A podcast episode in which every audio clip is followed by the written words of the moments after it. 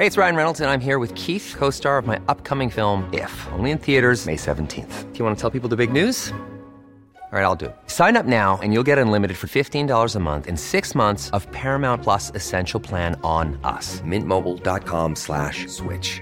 Upfront payment of $45 equivalent to $15 per month. Unlimited over 40 gigabytes per month. Face lower speeds. Videos at 480p. Active Mint customers by 531.24 get six months of Paramount Plus Essential Plan. Auto renews after six months. Offer ends May 31st, 2024. Separate Paramount Plus registration required. Terms and conditions apply if rated PG. Las noticias. ¿Qué tal? ¿Cómo le va? Buenas tardes. Estás a punto de escuchar Yo soy Javier Alatorre. las noticias con Javier Alatorre. La vamos a pasar muy bien. Comenzamos. Y es que quizás la lluvia que cae tan fuerte ya no te moja y no te importa ni te mueve ni provoca y a mí tu boca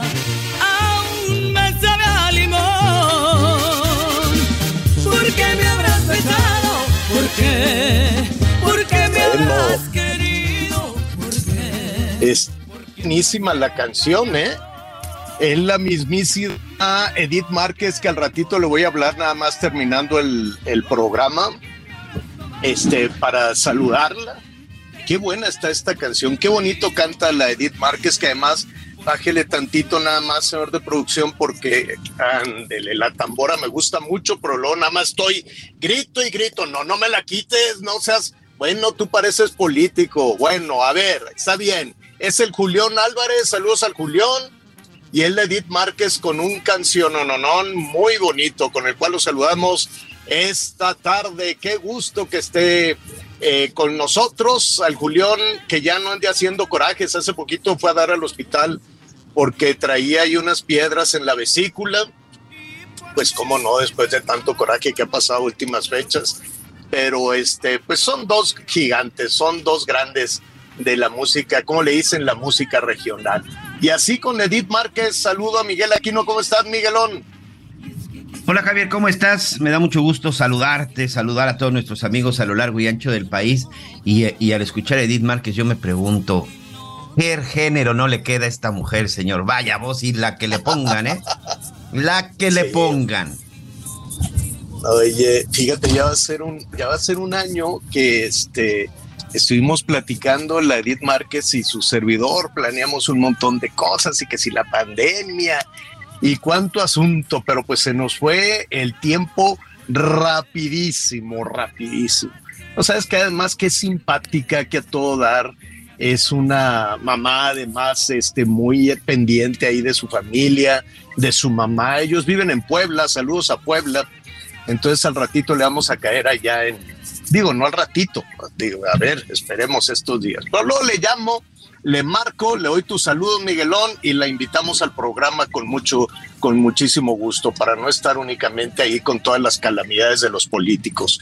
Bueno, muy bien, así lo estamos saludando, tenemos muchísima, muchísima información. Hoy vamos a tocar un tema eh, pues un poquito complicado, ¿no? Porque uno se imagina que los políticos pues andan con la marrana suelta y pueden hacer lo que se les dé la gana, este, luego los regañan, hoy, hoy los regañaron en la mañanera, regañaron a algunas de las corcholatas, algunos de los candidatos, no sé a quién regañaron, no sé si regañaron a Monreal por andarle diciendo a este a Claudia que amarre sus fieras o, o regañaron a Claudia por andar echándole a la Laida a andar al Monreal. ¿La cuál de los dos habrán regañado?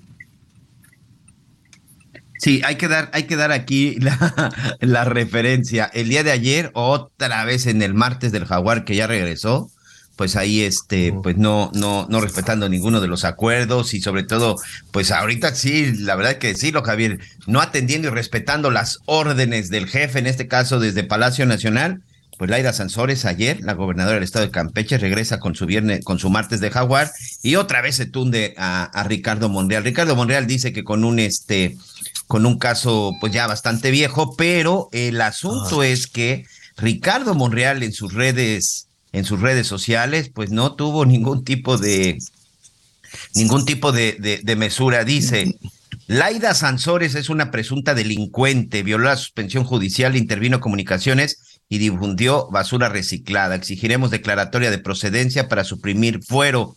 Pobre Campeche, gobernado por odio e impunidad. Claudia, frena tu jauría, no más división.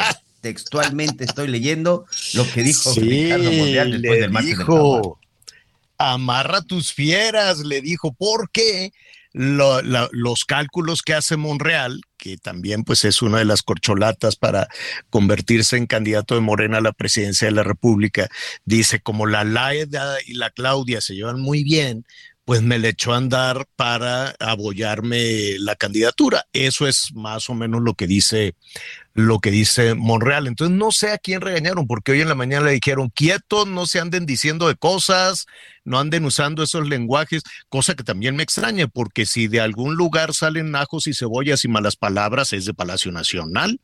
Entonces dicen, no, no está bien que se anden diciendo de cosas y se anden picando los ojos y no sé qué. supongo que es para Monreal, lo supongo, porque tampoco, o, sí dijo, este, este danzón va dedicado a fulanito de tal, creo que no, no, no, creo que no se dijo, no, es tan directo en eso. No, no, no, no es tan directo en eso. En, en, otras cosas sí es muy directo para decir que corruptazos, rateros, miserables, mendigos, desgraciados, todo eso a todos los que no piensen como, como la 4T. Pero pues ya ve, mire, y todo esto viene a colación porque pues Ricardo Monreal quiere que le quiten el fuero a la gobernadora, a Laida Sansores, cosa que yo veo absolutamente difícil, absolutamente complicada, porque además Laida pues es de los cariños, de los afectos en Palacio Nacional, ¿no?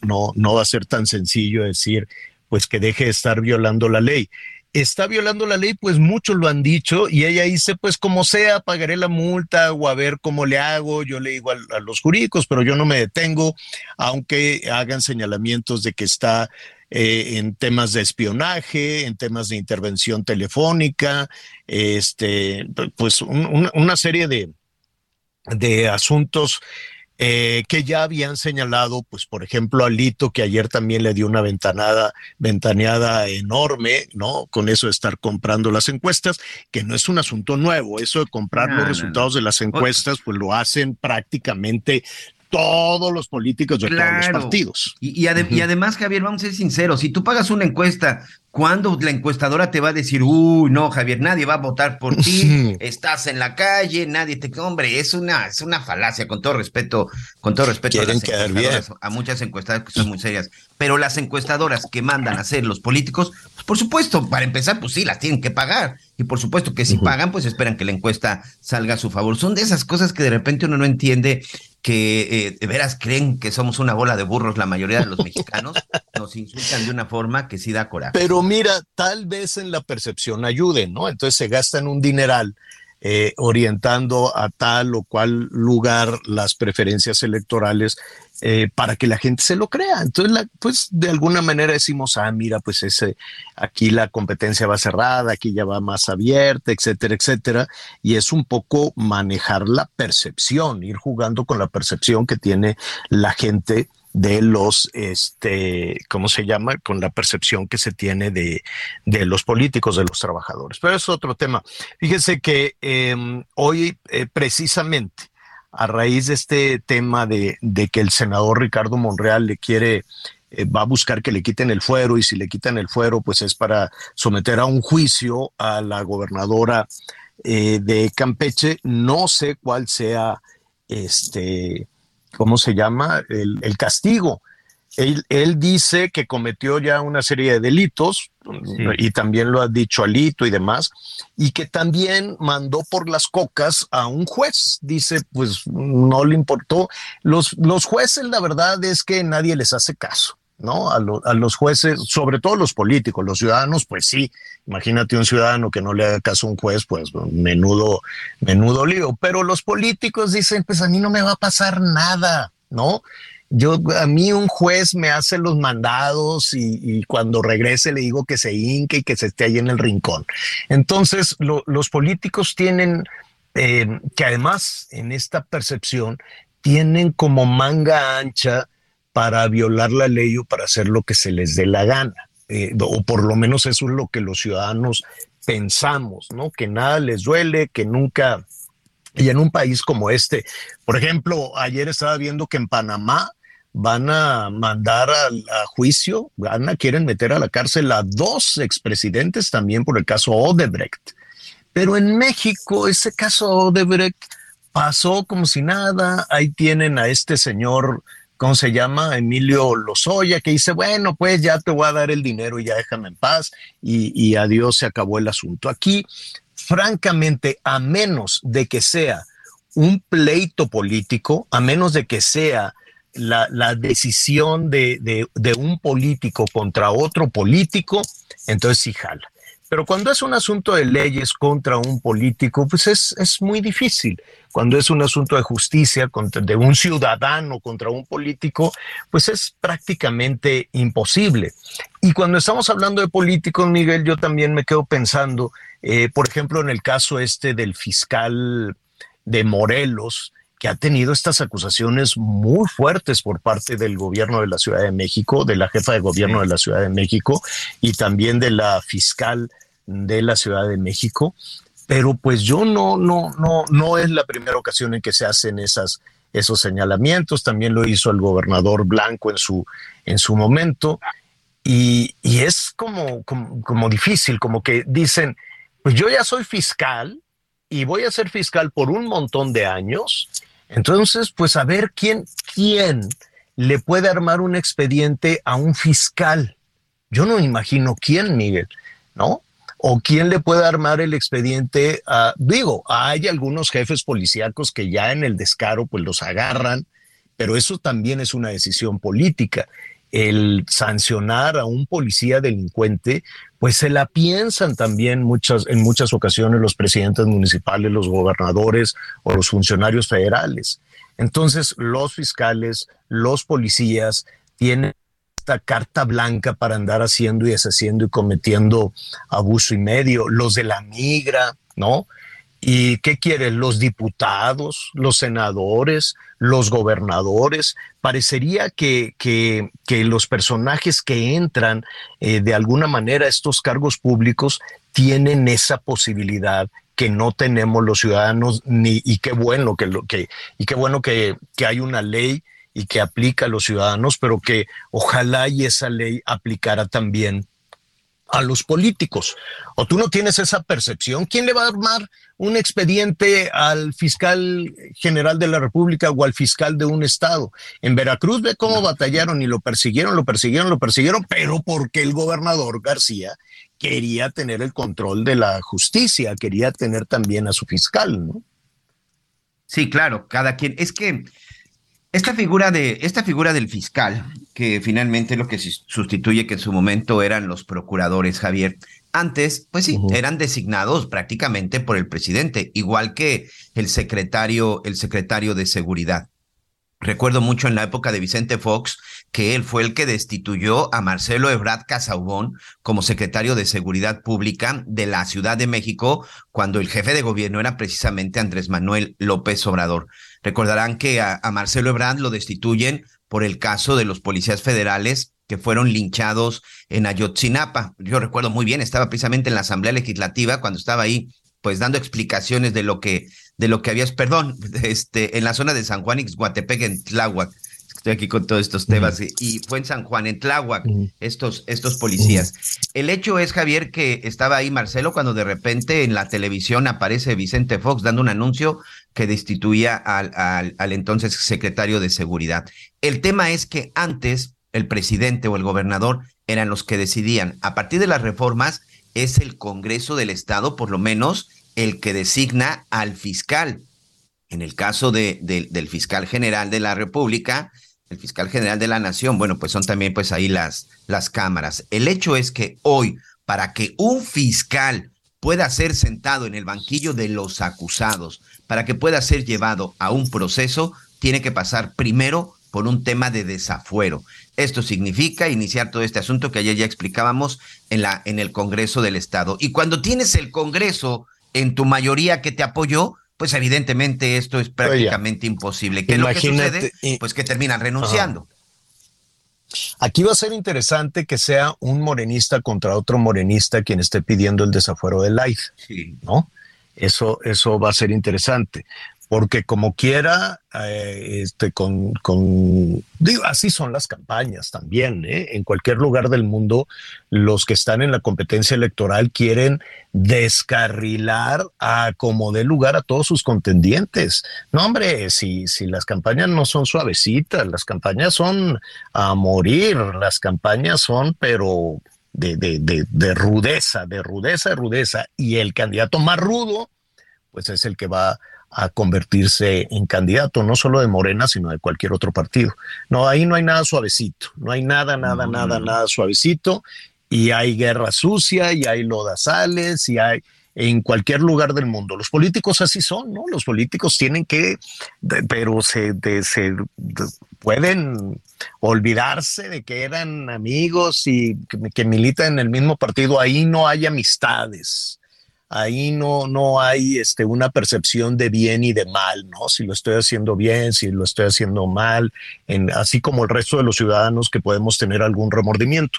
No, los políticos no tienen ningún remordimiento, ¿no? No tienen esta percepción de lo bueno y lo malo, solo tienen el objetivo, ¿no? Y el objetivo es el poder y el ejercicio del poder. Y para si y si para alcanzar el poder tengo que ir por encima de aquellos que eran mis correligionarios, mis eh, cuates, mis, ¿no? Con quien armamos un partido, pues, pues, me vale tres pepinos, yo quiero el poder y yo quiero que tú te quedes en el camino. Y eso seguramente es lo que están pensando y de lo que están aquí más o menos hablando. Pero bueno, para ver qué, qué sucede con el tema del fuero y esta, esta ah, licencia que tienen, este, gobernadores, fiscales, policías, diputados, senadores, ¿no? Parecería que pueden este, hacer lo que se les dé la gana. El otro día había a un senador, bueno, no, no voy a decir el nombre, venía manejando él en una camionetona impresionante, preciosa, carísima, ¿no? Muy, muy, muy bonita. Una que te, un, legislador, perdón, era un diputado, no senador, que tenía por ahí algunas acusaciones de misoginia y cosas por el estilo. Entonces, de pronto, en el tráfico, ah, pues ahí en el puente donde, donde estuvieron asaltando el otro día, de pronto se oye una, una sirena, que quién sabe qué. Yo dije, ay, pues hay que hacernos un lado, que pase, que pase la ambulancia. Era el diputado que prende su, su sirena. Y dije, ¿qué? ¿Cómo? ¿Cómo? Y entonces todos los carros se movieron y él así, ¿no? paso en mi camionetón millonario. Y dije, ¿qué es esto? Yo quiero saber quién es este personaje. Entonces ahí lo voy siguiendo y ya no lo pude seguir más. Lo vi, no dije, ah, pues ahorita le tomo las fotos para subirlas a las redes pero como se iba pasando todos los altos, todos los altos habidos y por haber, y yo creí que ya no se usaban las charolas. Este, no, no, no, no, traía todas las ilegalidades habidas y por haber en su carro. Eh, y además, ya sabes, así de la Cámara de Diputados, de la no sé qué, de la no sé qué tanto, pues ahí está. Entonces, percepción es realidad, ¿no? Uno supone, o a ver, ¿Tú crees que un presidente municipal de los 2.500 que hay se va a esperar en un semáforo? ¿No va a agarrar el dinero del cajón y qué va a decir? Pues di que me lo gasté en chapopote, di que me lo gasté en no sé qué tantas cosas más. Total, al ratito vamos a platicar con la Marta Tagle, que me va a dar mucho gusto eh, saludarla, para que nos diga, bueno, ¿y, ¿y, qué hacemos los ciudadanos? ¿De qué, ¿Cuál es el vericueto? Puede. La pregunta es, ¿Puede una ciudadana, puede un ciudadano denunciar a un político? ¿Cómo le harías para denunciar a un político del tamaño que sea? Del tamaño que sea. ¿Y qué es esto del fuero? ¿Por qué tienen fuero? ¿Quién les da permiso?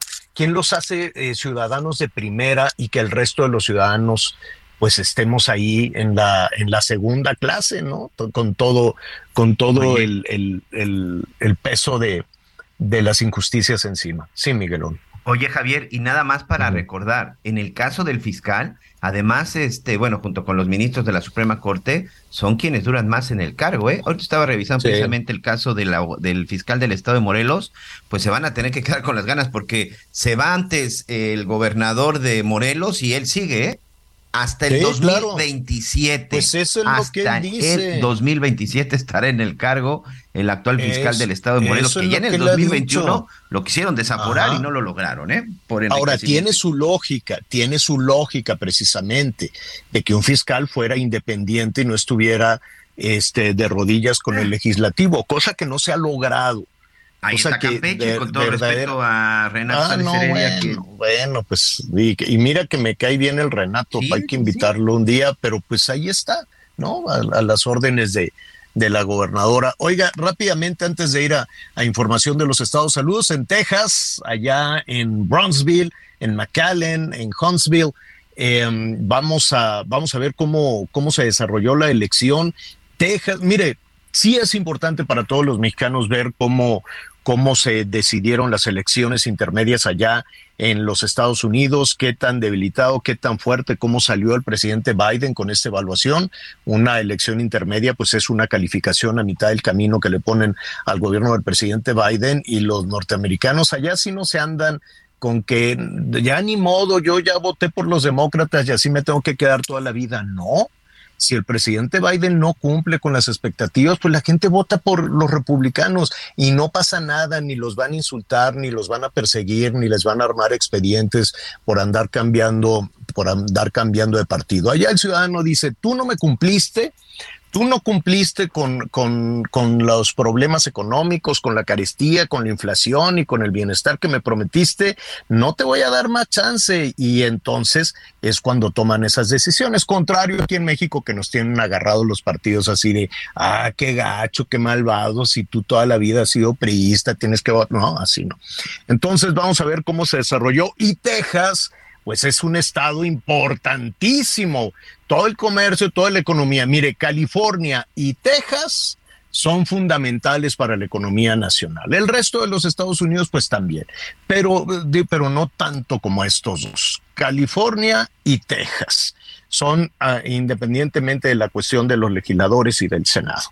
Bueno, al ratito lo vamos a revisar con Armando Guzmán. Vamos a información de los estados.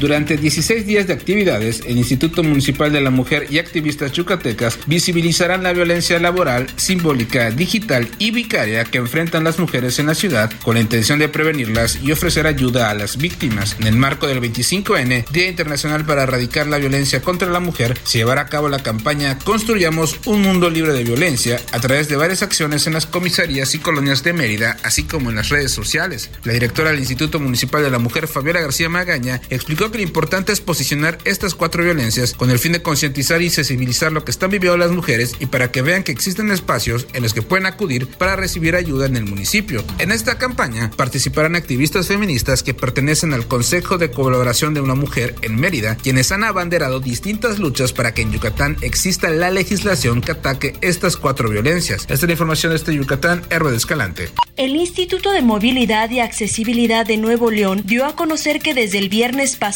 quedó sin efectos el subsidio de dos pesos que había sido otorgado a los empresarios del transporte público, esto como parte del esquema del pago por kilómetro recorrido cuyo objetivo era apoyarlos al no haber aumentado sus tarifas. A través de una publicación en el periódico oficial, la dependencia confirmó dicha decisión y señaló que también quedaron sin efectos las reglas de operación en que se darían dichos apoyos económicos. La argumentación del instituto es que ya fueron adjudicados los contratos de este esquema de pago a los vía concurso de licitación el pasado 26 de septiembre, por lo que deja sin efectos dicho subsidio. Informó Liz Carmona. En Querétaro ya fueron vinculados a proceso los dos compañeros de Juanito por haberlo quemado en su salón de clases, se lo informó la presidenta del Poder Judicial del Estado, Mariela Poncevilla. Juanito, de origen otomí, fue sometido a cuatro lavados quirúrgicos y se le aplicaron injertos autólogos. Ingresó al hospital el 7 de junio y fue dado de alta hasta el 11 de julio por haber sufrido quemaduras en sus glúteos y en la cara posterior de sus muslos, quemaduras de 5 y 6% de la superficie corporal y con quemaduras de primero y segundo grado. Este proceso se lleva a cabo en el juzgado de adolescentes, precisamente por tratarse de menores de edad. La acusación hecha por la Fiscalía General del Estado de Querétaro incluye la solicitud al juez de reparación del daño material y moral cometido contra la víctima. Desde Querétaro para Heraldo Media Group, Rodrigo Mérida. Bien, bueno, pues ahí tenemos parte de la información. Ya tenemos que hacer una pausa y regresando, amigos de Tigres en Monterrey, Nuevo León. Miguel Herrera está fuera del equipo. Vamos a platicar de esto y por lo pronto hacemos una pausa. Y a mí tu boca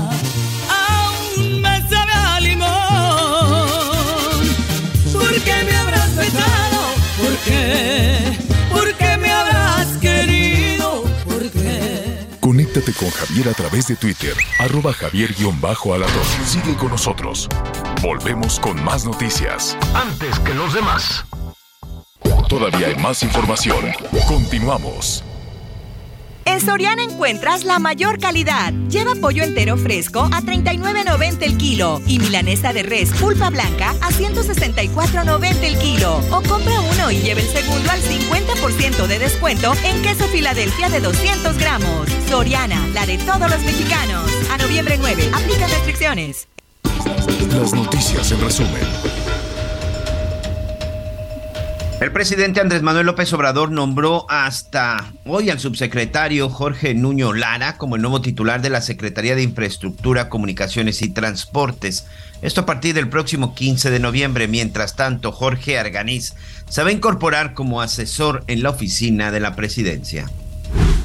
La jefa de gobierno de la Ciudad de México, Claudia Sheinbaum, reprobó la investigación de la Fiscalía de Morelos en el caso de Ariadna Fernanda. La mandataria aseguró que el fiscal Uriel Carmona intentó confiscar sin permiso los videos de seguridad del edificio donde murió la joven. Esto fue en la Ciudad de México. La Cámara de Diputados aprobó en lo general el dictamen con proyecto de presupuesto de egresos de la Federación para el ejercicio fiscal 2023. Aún falta el debate de los artículos reservados que presentó la oposición, que continuará este miércoles en el Palacio Legislativo de San Lázaro. Y hoy el dólar se compra en 19 pesos con 14 centavos y se vende en 19 pesos con 81 centavos. Oiga, eh, antes de, ir con nuestra siguiente invitada, me da mucho gusto saludar a Marta Tagle, eh, estábamos hablando de las acusaciones que, que, hay y de la de, pues esta intención que tiene el senador Ricardo Monreal de, el, eh, de llevar ¿no? ante la justicia a la senadora de Campeche, Laida Sansores, cosa que se nos ha... Gobernadora, señor. A la gobernadora. ¿Qué le dije? Senadora. Senadora. No, no, no, a la gobernadora, a la gobernadora de Campeche, cosa que se nos antoja pues verdaderamente complicada por muchas, eh, por muchos factores, ¿no? Por muchas cuestiones. Y es un poquito la, la sensación esta que tenemos los ciudadanos, si es difícil para un político, pues ahora imagínense para un ciudadano enfrentarse a un político, un gobernador, un presidente municipal, a un policía, un diputado, un senador, ¿no? Parecería como que una, una batalla francamente inútil. Claro que tenemos otros medios los ciudadanos, ¿no? Ahí están también, por ejemplo, todo este tema de las redes sociales. Si no fuese precisamente por esas, eh, por esta manera de organizarse de los ciudadanos, pues nada hubiese pasado probablemente con esta jovencita que detonó todas estas discusiones entre la Fiscalía de la Ciudad de México y de, y de Morelos, o esta jovencita también que, que se lanzó del taxi, en fin, ¿no? Tantas, eh, hemos, hemos aprendido los ciudadanos a encontrar formas de hacernos escuchar básicamente a través de los medios de comunicación. Pero la otra ventaja, así muy, muy rápido, que que hay en estas acusaciones, en este choque de trenes que puede haber entre los políticos, es que nos vamos enterando de información que solo ellos tienen. ¿No? Entonces uno espía al otro, uno investiga al otro. Imagínese la información que tienen las cuatro corcholatas de los demás. No, tiene, yo no sé, el ejército es el que más información tiene. Entonces, gracias a este hackeo, pues nos hemos enterado de muchísimas cosas.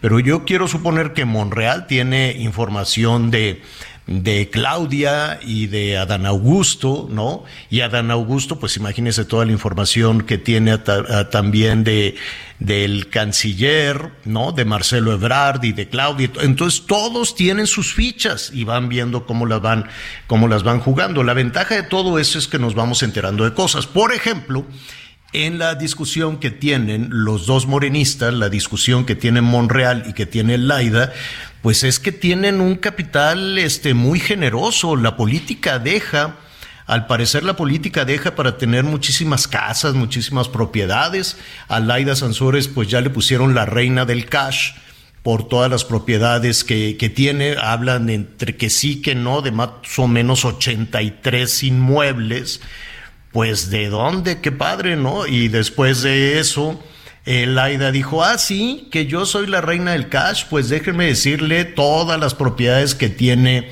este Ricardo Monreal, ¿no? Y todas las eh, vinculadas pues a él, a su familia, ya ve que toda su familia siempre ha estado pues ligada a la política y cuando uno saca, hace sumas y restas de los ingresos de cada uno de estos funcionarios, pues qué bien se administran, qué bien se administran para tener tantas y tantas este, propiedades. No sé cuántas le sacó Laida a Monreal, de que al ratito se lo, se lo, vamos, a, se lo vamos a decir, eh, pero la gente del senador eh, dice que eh, Laida tiene a su nombre ocho, pero ya entre con asociados y demás, 83. Oye, exacto. Te, voy a dar, te, voy a dar la lista que ya tienen todos los de Morena, que ellos mismos se han estado exhibiendo, ¿eh? Laida Sansores, 83. Ricardo Monreal, 48, señor. Supuestamente tiene 48 propiedades. En tercer lugar, Manuel Bartlett. El fiscal general dicen que hasta el momento comprobadas seis y Herendira Sandoval otras seis propiedades, pero entre Laida y Ricardo más de 130 supuestamente. pero espérate a que empiecen a, a, tirarse ya entre ellos de, de, manera mucho más fuerte. Bueno, pero aquí el tema, ¿no? Independientemente de esto y lo que ha sucedido también con los fiscales, con el fiscal de Morelos, que pues no es la primera ocasión en que hay señalamientos contra el fiscal de Morelos. Se dice yo soy una instancia independiente a mí me hacen los mandados. Eh, yo le quiero preguntar, primero quiero saludar a Marta Tagle. Em, ella fue eh, legisladora, es consultora en género y derechos humanos, entre muchas otras cosas, analista política y me da muchísimo gusto saludarla. Marta, ¿cómo estás? Muy buenas tardes. Igualmente, Javier, con mucho gusto saludarte a ti y a todos en la mesa. Muy buenas tardes. Gracias, Marta. Oye, tenemos esta eh, percepción, eh, de alguna manera, los ciudadanos, de que, pues, un fiscal, un policía, un legislador, un gobernador, pues, eh, no, no, no, no tienen esta manga ancha para hacer lo que quieran con la ley. Sí, pues desafortunadamente el Estado de Derecho que implicaría que eh, las leyes que existen y que nos norman a todas las mexicanas y los mexicanos se cumplieran, pues empezando por quienes tienen la principal obligación, que son todas las personas que están en los cargos públicos, las cumplieran. Eso implicaría un Estado de Derecho, pero pues desafortunadamente vemos que desde pues el más importante que es el presidente hasta los senadores, gobernadores, fiscales, pues se brincan cada rato la ley, encuentran la manera de darle la vuelta y pues eso genera que no haya un Estado de Derecho. Y, hace pues que los ciudadanos también se cuestionen, ¿no? O sea, ¿qué incentivo tengo yo para cumplir con la ley si estas personas no lo están haciendo, ¿no? Y, y en casos tan lamentables como lo que estamos viendo de los feminicidios, además, ¿no? En el que pues ahora además hay una eh, abierta confrontación política entre dos eh, fiscalías, por lo menos la de la Ciudad de México y Morelos y aparte del gobierno de la Ciudad de México, eh, pues en medio de una disputa olvidando o dejando de lado lo importante que es el asunto de el feminicidio de Ariadna Fernanda, que es un tema muy lamentable de los muchos que desafortunadamente se viven cada día en nuestro país. Recordemos que en México asesinan diariamente por lo menos a 11 mujeres. Em, en el caso en el caso de este, del fiscal de Morelos, o el, en fin, yo entiendo que los gobernadores de los estados quieren tener el control de las fiscalías, y no nada más los gobernadores, sucede también en la Ciudad de México, sucede también a nivel, a nivel federal. Parecería que es una suerte de simulación esta eh, independencia de los fiscales, pero en caso de que defiendan, logren esta autonomía y esta independencia, Marta, eh, parece que eso les da una impunidad absoluta. ¿Quién le puede fincar una responsabilidad a un fiscal? Sí, ¿no? Y además, eh, pues en teoría los fiscales se convirtieron en, autónomos independientes, el caso de Morelos está ahí, pero también no olvidemos el caso de Devani en, en Nuevo León, ¿no? eh, donde son fiscales que no son nombrados por el gobernador en turno, eh, que en ese sentido son autónomos del gobernador en turno, pero se hicieron autónomos de, los poderes formales y se quedaron siendo independientes, o sea, sí dependen de los poderes fácticos, ¿no? Y es cuando, cuando preocupa porque hay otros intereses que mueven a los fiscales. ¿Qué, qué se puede hacer para eh, hacer rendir cuentas?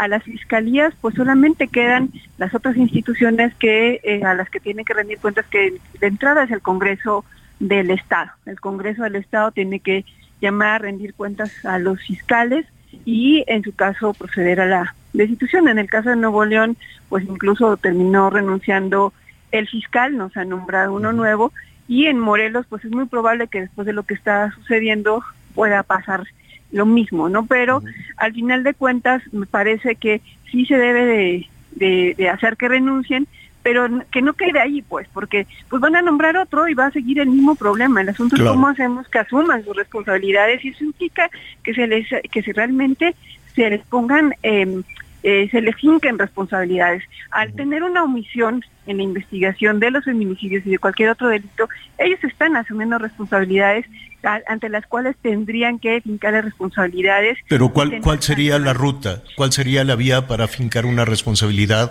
a un fiscal? Sí, pues dentro de las unidades internas de control de cada fiscalía y de cada secretaría tienen unidades internas de control que tienen que eh, fincarle responsabilidades, iniciar investigaciones contra los funcionarios públicos que por omisión o negligencia eh, desviaron el, destino de una investigación y en, última instancia por la propia Fiscalía General de la República, pues que desafortunadamente hacen las mismas, ¿no? Pero sí se tiene que investigar, se les tiene que fiscar responsabilidades y en primera instancia la Secretaría de la Función Pública es la que tendría que proponer el tipo de sanción que ameritan estos funcionarios públicos por la omisión en una investigación o la negligencia o incluso el desvío doloso de estas investigaciones. Eh, te, robamos un, minuto más, pero vamos en el mismo, vamos en el mismo sentido, Marta. ¿Qué, ¿Qué sucede cuando un gobernador o un funcionario, un secretario, un subsecretario, este, recibe una orden judicial y no le hace caso, ¿no? y lo hemos visto eh, porque un amparo para el tren, un amparo para el aeropuerto, un amparo para el derecho de vía, un amparo para que no eh, denuncies o no difundas información a partir de espionaje, como el caso de Laida Sansores. Eh, no, no sé si ellos miden, hacen una medición de la consecuencia de no hacerle caso a un juez y no lo hacen. Sí, y como bien me comentaban, incluso en el caso de Laida recientemente, pues cómo se brincan la ley abiertamente y, genera un incentivo a que, ya no haya denuncias, pero me parece que siempre, aunque sea un camino largo, engorroso, hay que recurrir al camino de la justicia y de la ley. Ah, y, todos estos amparos de los que mencionas, por ejemplo, en el tren Maya y en las obras que están construyendo, vale la pena presentarlas porque generan eh, antecedentes. ¿No? Y al final de cuentas, el tema se puede resolver por la Suprema Corte o incluso llevarlo ante cortes internacionales. Ha sucedido en otros momentos que México ya ha estado ante cortes internacionales y me parece que siempre, siempre hay que apelar a la figura del derecho para poder acceder a la justicia. Si eh, los funcionarios, los gobernadores eh, eh, se sienten inmunes, sobre todo porque son procesos judiciales muy largos, seguramente cuando lleguen las sentencias definitivas ellos ya ni siquiera estarán en el cargo, pero al final de cuentas el brazo de la justicia es largo y tendrá que alcanzarlos. Y yo creo que hay que seguir eh, incentivando que la ciudadanía eh, siga sus procesos judiciales porque es necesario y eh, pues señalar también el costo que tiene los políticos o lo que más les pesa es el costo político, ¿no? Y creo que en la medida en que la gente vea pues la actuación de sus gobernantes, pues también tendrá que castigarlos de la manera más inmediata que es con eh, pues el ejercicio del voto. Es la manera directa en la que los ciudadanos tenemos para eh, pues eh, castigar a un funcionario que no está cumpliendo con lo que se comprometió. Es decir, a, pesar de que de que las resoluciones o las sentencias se surjan cuando ya dejen el cargo, ¿habría alguna consecuencia? Sí, sí, sí, eh, las personas tienen consecuencias por las actividades que tuvieron durante su encargo, eh, independientemente de que este ya haya concluido, incluso, por ejemplo, la figura de juicio político alcanza a los funcionarios hasta un año después del ejercicio de sus funciones, ¿no? O sea, se puede presentar un juicio político incluso después y la sanción puede ir hasta por 10 años de inhabilitación en el ejercicio público. Aunque la inhabilitación de pronto de pronto no les duele no les duele mucho, bueno, tal, vez no, no. Ya, ya tuvieron ya tuvieron tiempo para sacar para toda la Oye, ¿cuál es el castigo?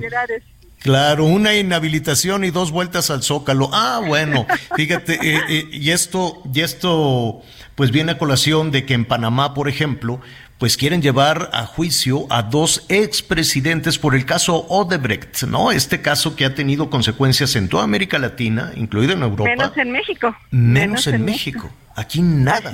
¿no? Sí, pues el único funcionario que está ante la justicia es Emilio Lozoya, no sabemos ni siquiera qué va a pasar en ese caso, pero formalmente no está aplicando la justicia y entonces pues termina siendo, es cuando tú preguntabas qué es lo que calculan los, los funcionarios cuando eh, se deciden brincarse a, la justicia, pues justamente es el costo-beneficio, pues terminan sacando más, ¿no? Al final de cuentas, de beneficio por brincarse la ley que por hacer las cosas bien. Entonces, pues tenemos que darle vuelta a eso y la única manera es que la ciudadanía esté muy pendiente y, y presente en todos estos procesos que están pasando y a exigir que se cumpla la ley. Marta, te agradecemos muchísimo. No, al contrario, me dio mucho gusto conversar con ustedes. Gracias, gracias, buen día es Marta Tagle. Y sí, no hay que bajar la guardia, ¿no? Independientemente de que anden con la marrana suelta algunos personajes en la vida política, pues hay que, hay que insistir nosotros como ciudadanos en, mire, lo único que tenemos para salir adelante es este acuerdo, ¿no? Entre todos los ciudadanos, ciudadanas, ciudadanos, este acuerdo que son las leyes. Y estas leyes tal vez no sean para querernos más, pero sí para respetarnos más y para avanzar este, con mayor certeza en todos los planes que en todos los planes que tenemos. Oiga, este, a ver, vamos a abrir aquí un, un paréntesis en todos estos caloneos de la política, Anita. Este, saludos a Monterrey, que nos eh, están escuchando siempre, me da muchísimo gusto allá a todos nuestros amigos. Y parece ser que el Miguel Herrera, o, o ya le dijeron adiós, que te vaya bien. ¿Cómo estuvo la cosa, Miguelón? Así es, Javier. Acaba de anunciar la directiva de la Universidad Autónoma de Nuevo León, de los Tigres de Nuevo León, que están terminando el contrato que tenían con el director técnico mexicano Miguel Herrera. Tres torneos estuvo con los Tigres. En el primero llegó a la semifinal, pero quedó eliminado. En el segundo también llega a la semifinal, pero bueno, queda eliminado y no alcanza a llegar a la final. Y en este último torneo, pues fue eliminado por el campeón Pachuca en cuartos de final. No ser campeones para el Tigres son fracasos. No llegar a la final para un equipo como Tigres son fracasos. Uno de los entrenadores que más, más cobraba, tres millones de dólares era el salario de Miguel Herrera, bueno, pues ha quedado ha quedado fuera. Él, por supuesto, junto con todo su, con todo su equipo técnico. Y se dice, bueno, ya Tigres mandó el comunicado que en los próximos días estarán informando quién será su próximo director técnico. Miguel Herrera llegó a sustituir a Ricardo Tuca Ferretti, este entrenador, pues la verdad más mexicano que brasileño, que también tuvo un excelente, excelente tiempo con, con el Tigres, lo hizo campeón, y la, verdad es que ha sido de los entrenadores que más ha durado con el Tigres de Nuevo León, pero bueno, también pues llegó el momento de cerrar el ciclo. Miguel Herrera queda fuera, eso sí, ya está preparando maletas para irse a Qatar con una empresa, con una televisora de los Estados Unidos. Ah, bueno, muy bien, pues vamos todos a, vamos todos a Qatar así. Eh, bueno, al ratito le voy a decir que justo ayer usted, eh, Anita y Miguel me estaban diciendo que el 24 va a ser uno de los partidos de la selección, ¿no? Va con quien, con Argentina, si no me equivoco. Eh, y ese día se va, ese día Morena quiere votar la reforma electoral. Mira qué ah. pertinente. O sea. el día del partido de la selección. Pero oye. Eh. ¿A quién se le ocurre en esas fechas? Pues a, quienes quieren que el asunto jale a quienes quieren evitar la, polémica en todo esto. Pero la, discusión política, pues ya está. O sea, y vamos a ver lo que van a votar también va a ser. ¿Qué pues necesidad de ah. hacerlo ese mentado día? Ah. Además, digo, digo, no es que, ¿cómo nos irá a ir? Digo, yo creo que bien, ¿verdad? Eh, con, Argentina nos puede ir Con la reforma electoral. Con Argentina, ah, no. con la reforma electoral. No nos va a ir bien con nadie, ni con la, ni con una ni con otra, ni en el fútbol ni acá. Miren, hay un tema a, reserva de, revisar un poquito más adelante el fútbol. Eh, Sí, Miguel, dime. nada, nada más, pues, este, mira, te voy a repetir las fechas de los juegos de la selección porque no tenemos partido el 24 contra ah. Argentina es el sábado 26 de noviembre. Ah, Contra Polonia, que es el día del debut de las elecciones, el martes 22 de noviembre. Martes 22 de noviembre ah, sería el juego contra, contra Polonia, el 26 mm. contra Argentina y el último partido el 30 de noviembre contra Arabia Saudita. Bueno, muy bien, retiro entonces. Eh, eh, ahí están las fechas en el calendario electoral. Pero mire, hay un tema que ha generado un malestar tremendo en Palacio Nacional. Todos los días hay este señalamientos, insultos para todos aquellos que van a ir a, la marcha.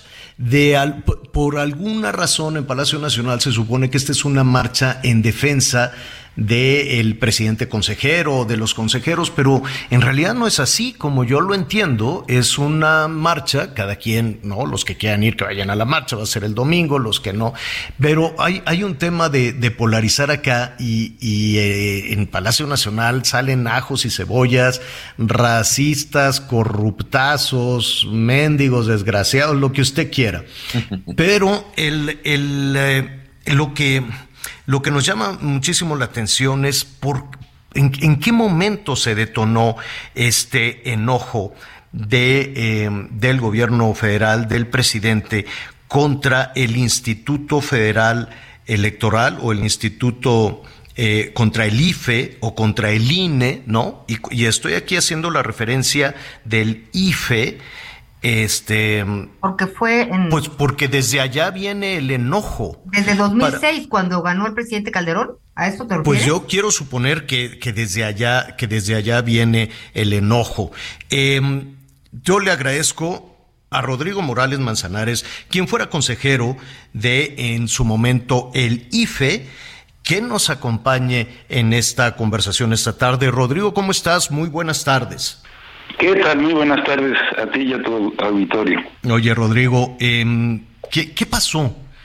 ¿Qué, es lo que desde tu eh, punto de vista, desde tu experiencia además en las cuestiones político-electorales, qué es lo que ha detonado este enojo feroz hacia, los, eh, hacia el árbitro electoral? Mira, en efecto, este, el, el enojo puede tener su origen en la elección de 2006 y como tú recordarás, pues se recorrieron todos los caminos legales, se ofrecieron todas las pruebas y finalmente el tribunal este, declaró válida la elección de, Felipe Calderón. En seis años después, con la, en la elección de Peña, volvió a alegar fraude. Ahí la distancia, pues, no fue tan tan cerrada. este y en 2018 ganó, digamos, este, como como ocurre este, en cualquier democracia, ¿no?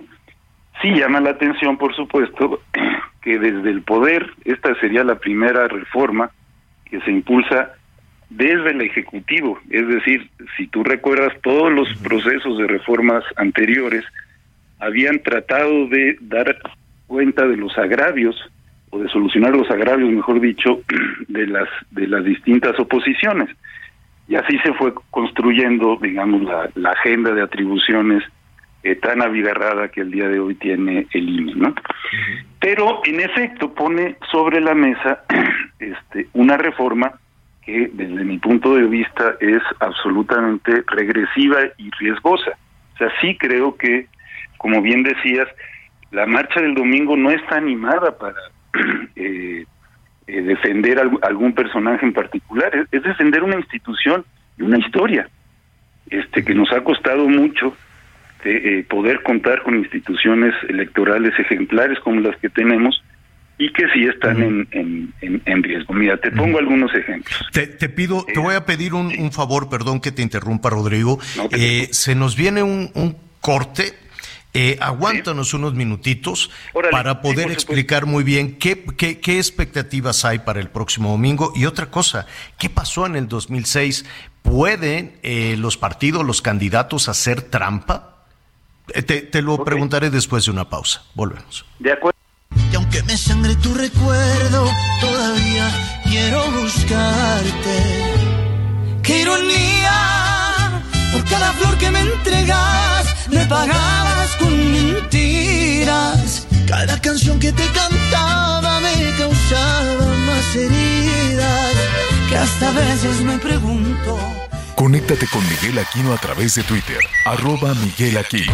Toda la información antes que los demás. Ya volvemos.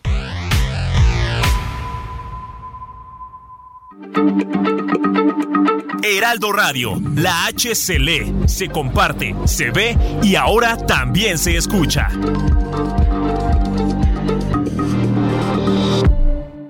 Todavía hay más información. Continuamos.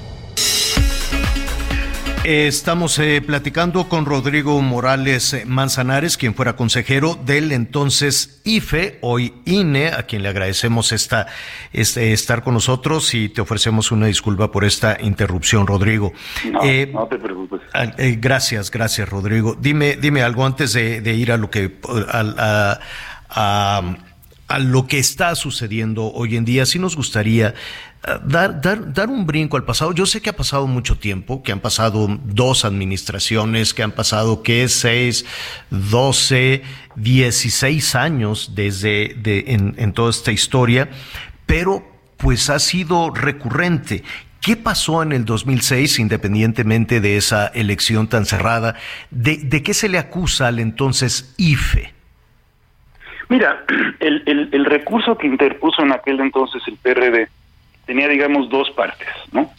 Una parte que es así es responsabilidad directa, digamos, de la, de la operación del IFE, que era este que se había habría habido fraude en las en las casillas. Recordarás que se abrieron muchísimos paquetes, el tribunal ordenó reabrir otros a, solicitud del PRD y no solo no no se demostró fraude, este sino que conforme se abrían el margen se iba también abriendo, ¿no? Conforme más paquetes se abrían.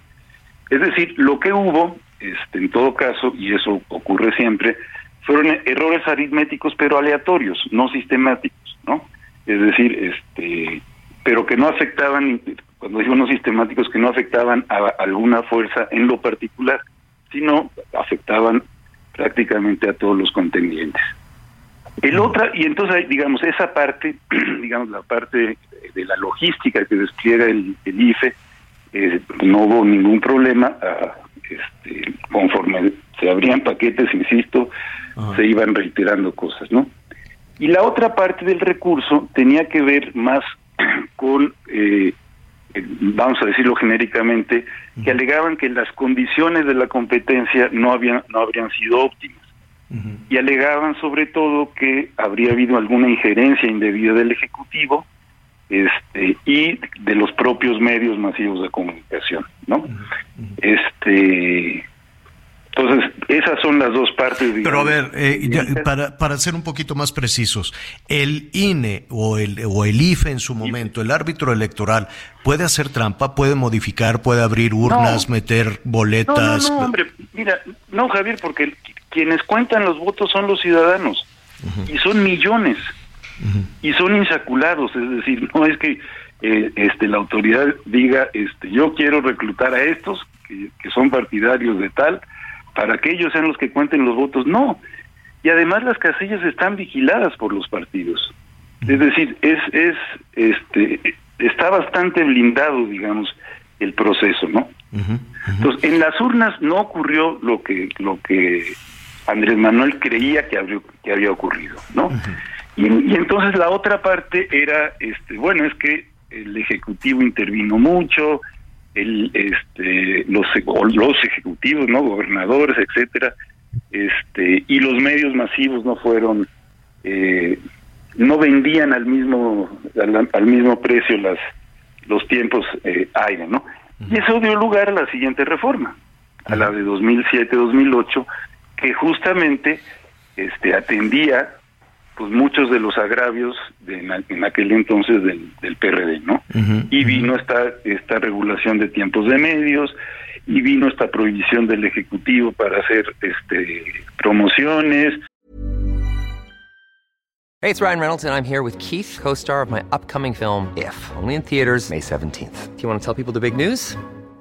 All right, I'll do it. Sign up now and you'll get unlimited for $15 a month in six months of Paramount Plus Essential Plan on us. Mintmobile.com slash switch. Upfront payment of $45 equivalent to $15 per month. Unlimited over 40 gigabytes per month. Face lower speeds. Videos at 480p. Active Mint customers by 531.24 get six months of Paramount Plus Essential Plan. Auto renews after six months. Offer ends May 31st, 2024. Separate Paramount Plus registration required. Terms and conditions apply if rated PG. Etcétera, etcétera, lo que ya conocemos. Claro, claro, claro. Y, y, que ahora está siendo cuestionado incluso por quienes están en el, en el gobierno federal. Hay, hay otro tema que también habrá que, que poner atención, porque en medio de, de, de estas eh, discusiones, o no le quisiera yo decir este pleito entre el gobierno federal y el árbitro electoral, pues eh, toda la carga se va también hacia el presidente consejero. Y aquí vale la pena recordar, tuvo algo que ver con el 2006 el actual presidente consejero del INE. No, no, porque mira, él, él había sido asesor en el consejo anterior, en el de, él era asesor del, maestro Goldenberg. Este, cuando llega, llegó la nueva generación, este, él, él, dejó de elaborar. Es más, no sé si, si incluso él estaba en el posgrado o alguna cosa. Sí, no. de, hecho, él entró, si no me equivoco, hasta 2014. Sí, claro, él, él entró mucho después.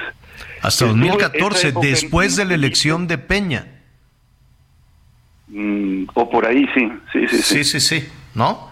Sí, sí, sí, eh, hasta, o sea, la elección de Peña fue en el 2012. Sí. ¿No? Es correcto. La elección de Peña fue en el 2012 eh, Córdoba entró en el 2014. Entonces, ¿por qué será esta, esta mm, enojo o, por qué se, se, le señala a Córdoba? Aquí no estamos eh, defendiendo evidentemente ni al presidente consejero ni a ningún consejero. Todo tiene que seguir la, la ruta que, que dispone el árbitro electoral, pero sí llama la atención porque de pronto podemos perder, eh, por, perder de vista que parecería que la marcha del domingo es para defender a Córdoba y parecería por las acusaciones desde Palacio Nacional que Córdoba se encargó junto con los otros eh, consejeros de orquestar un fraude en el 2006, ¿no? De pronto perdemos la dimensión del tiempo pues y parecería que eso es lo que sucedió y parecería que eso es lo que se está acusando desde Palacio Nacional. Claro, sí que es bastante este, alejado de la de la realidad, ¿no? Entonces, el INE no puede hacer trampa, el árbitro electoral no puede hacer trampa, quienes, quienes pueden hacer trampa son los propios partidos políticos con una serie de prácticas que no hemos logrado erradicar. Así, eh, no sé si tú coincides con eso. Mira, y esa es parte de las preocupaciones de, la reforma. Eh, te lo digo en dos, dos puntos rápidos. Primero, quieren quitarle al INE la confección del padrón electoral y ser y que el INE simplemente reciba de quien haga el padrón, que la ley, digo, la, el proyecto de reforma no especifica, pero yo supondría que sería la Secretaría de Gobernación, recibiría las listas nominales, ¿no? Entonces volveríamos a la época de antes del 88, Javier. No, bueno. Donde el padrón lo hacía la Secretaría de Gobernación sin ninguna vigilancia ni supervisión de nadie, ¿no?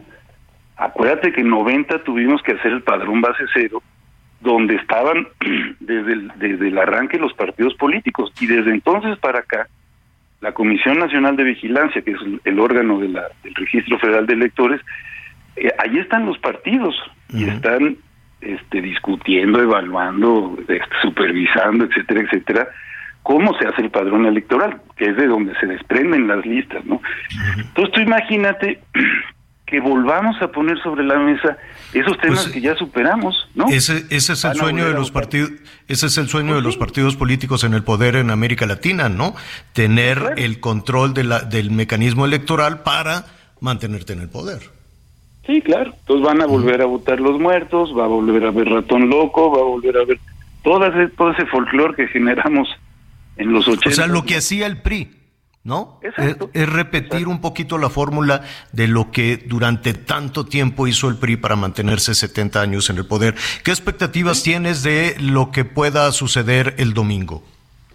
Pues mira, este, eh, yo, yo espero que vaya, que vaya mucha gente, espero que se, escuche, digamos, la señal de quienes iremos, este, para, para que los partidos tomen en cuenta que este, no, no, no será fácil de admitir un retroceso además de estas dimensiones, ¿no?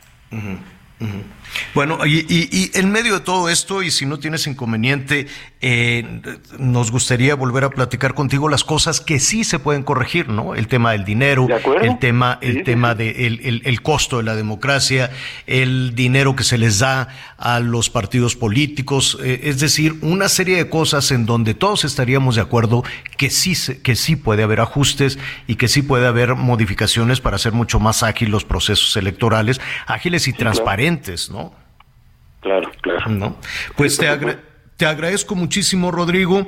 Estaremos ahí pendientes de, de, lo que de lo que usted este, este domingo y si no tienes inconveniente, continuamos con este tema de hacia dónde debe de, debe de orientarse una reforma electoral que, coincido contigo, sí es necesaria, ¿no? Muy bien, muy bien, claro que sí. Estoy gracias. gracias. Gusto saludarlos. ¿eh? Al contrario, es eh, Rodrigo Morales, él fue consejero del entonces IFE en el 2003, del 2003 al 2008. Entonces él sí conoció lo que sucedió allá en el 2006, que seis, que son 12, 16 años después sigue molestando tanto al, al, eh, al gobierno eh, federal. De que hay Fíjate que, hay una parte interesante, pues Javier, que en el caso que ahorita tú le preguntabas acerca de cuándo llega Lorenzo Córdoba, él fue consejero electoral del 2011 al 2014. O sea, todavía pasaron cinco años para que él llegara al Instituto Federal Electoral. Y él es presidente todavía del Instituto Federal Electoral y hace esta transición del Instituto Federal al Instituto Nacional Electoral. Su cargo de Lorenzo Córdoba pues ya concluye el próximo año, son nueve años en el cargo, pero por supuesto que pues Lorenzo Córdoba andaba en otros asuntos en el 2006, antes de llegar al INE y sobre todo antes de que fuera esa famosa elección que hasta el día de hoy, bueno, pues sigue eh, eh, pues provocando mucho enojo al presidente de la República. Pero ninguno de los consejeros actuales, ni, ni mucho menos el presidente, estaban en el Instituto Federal Electoral cuando aquel famoso fraude, o del que dijo del famoso fraude del 2006, cuando ganó Felipe Calderón.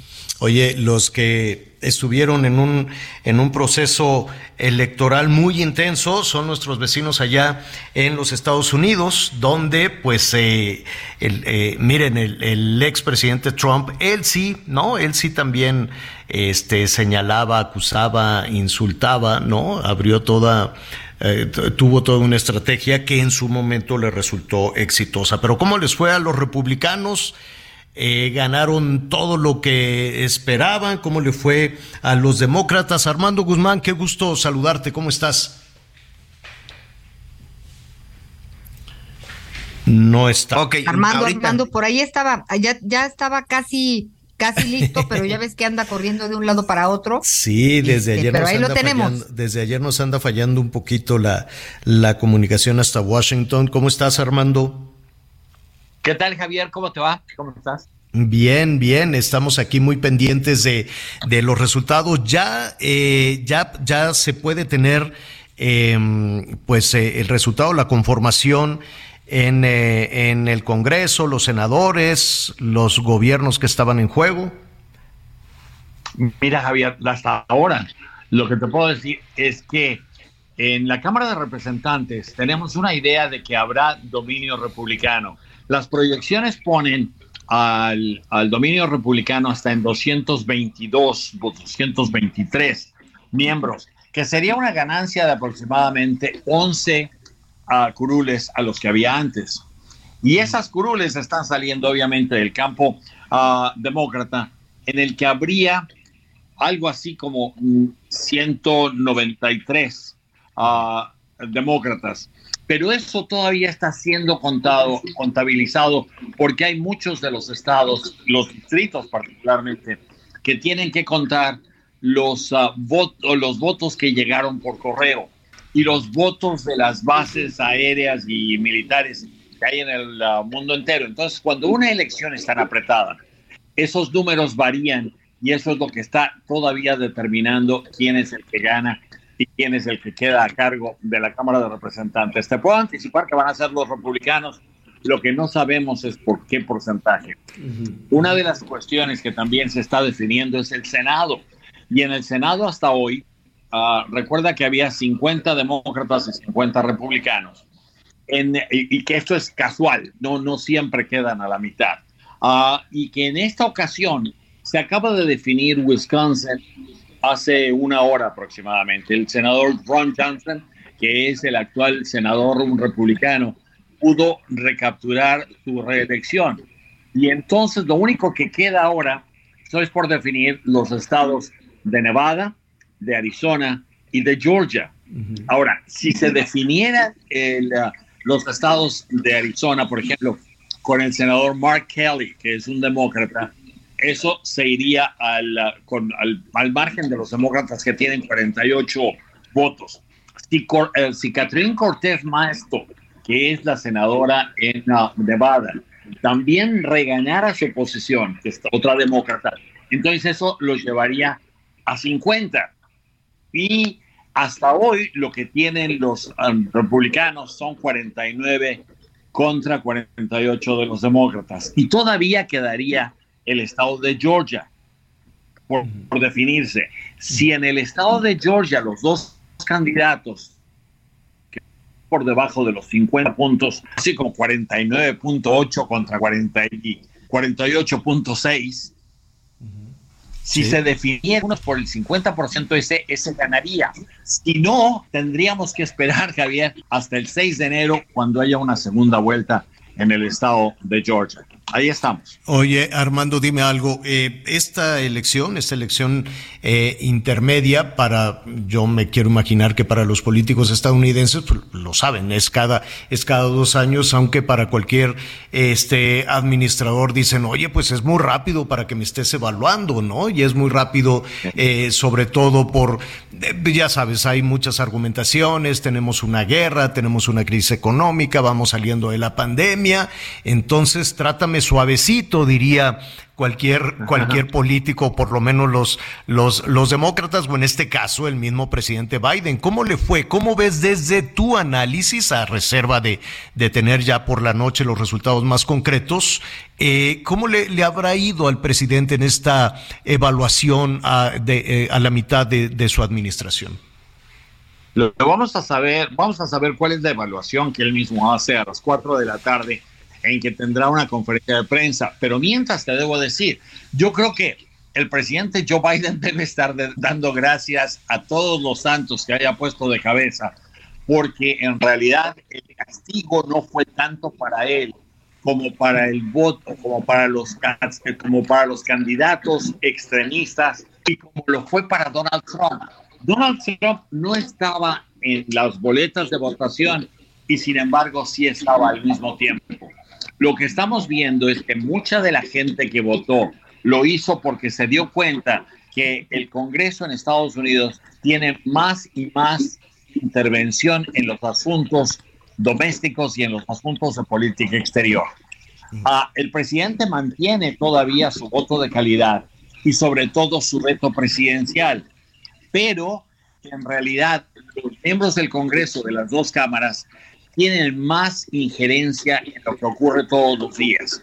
Entonces, lo que estaba pasando es que los candidatos más radicales que entraron a tratar de quitar a los que ya están en la Cámara de Representantes, en algunos casos lo consiguieron y en otros no. La famosa ola roja, la marea roja que iba a inundar a Estados Unidos, nunca se produjo. Sí, sí, se produjo en el estado de la Florida. Pero el estado es... de la Florida, vaya, ya viene siendo republicano claro. desde hace mucho tiempo. Claro. Tiene a un, a un gobernador como Ron DeSantis que ha influido mucho en eso. Y mm. te voy a decir, Ron DeSantis se convierte ahora en el peor adversario de Donald Trump. La claro. gente se dio cuenta de que este tipo de extremismo no estaba llevando a ningún lado. Y entonces el mensaje que queda aquí está muy claro la gente quiere que los dos partidos vuelvan a trabajar juntos, como hace, te diré, como hace 20 años que no lo hacen, o menos, porque trabajaron juntos en la guerra del Golfo y después ah, trabajaron juntos en la guerra de Irak, pero hasta ahí se acabó todo y ahí se empezaron a dividir. La gente quiere que otra vez vuelvan a trabajar y a caminar juntos. Y eso yo creo que es lo más importante que quedó de todo esto. El gran perdedor es Donald Trump, el que ganó un poco o el que queda respirando un poco más es Joe Biden. Y en cuanto a los dos años de renovar al Congreso, ah, se hace porque aquí hay reelección. Entonces esa reelección hace que mucha gente utilice esas posiciones para renovarse y para asegurarse que van a ser reelectos o reelegidos. Ese es un gran defecto en Estados Unidos, porque lo que hace es que obliga a los candidatos, a, los miembros de la Cámara de Representantes, que son los diputados federales, a dedicarle gran parte del día, Javier, y esto nadie lo dice, a buscar dinero, a buscar dinero para sus campañas. Porque si tú eres un congresista que está cómodo y que tiene un margen grande de operación y tiene mucha gente que está feliz contigo, a lo mejor necesitas medio millón de dólares para, ah, para enfrentar una campaña cada dos años. Pero si no, si no eres, eh, si no es esto, y si te sale, por ejemplo, un extremista, te puede pasar lo que a, nuestro amigo Henry Cuellar en la frontera, en uno de los distritos de la frontera le ocurrió, que de repente le pusieron a un republicano y como sabían que tenía problemas para sobrepasarlo, le metieron 9 millones de dólares. Entonces, para que tú enfrentes una cosa así, necesitas tener una, un, montón de dinero guardado en algún baúl.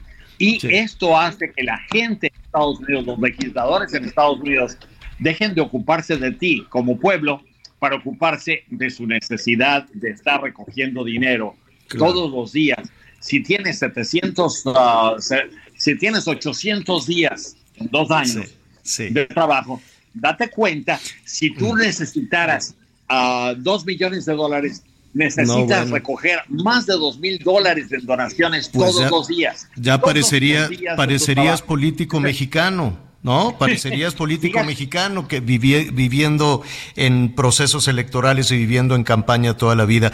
Armando, te agradezco muchísimo la crónica. Eh, nos escuchamos hoy por la noche ya con los detalles, con el anuncio de Biden y pues veremos qué dice el, el expresidente Trump en una de esas y, y adelanta o cancela el anuncio que decía que tenía preparado para la próxima semana o o solo será una invitación al Thanksgiving en, en, su casa de la Florida o algo, o algo por el estilo, unas rebanaditas de pavo.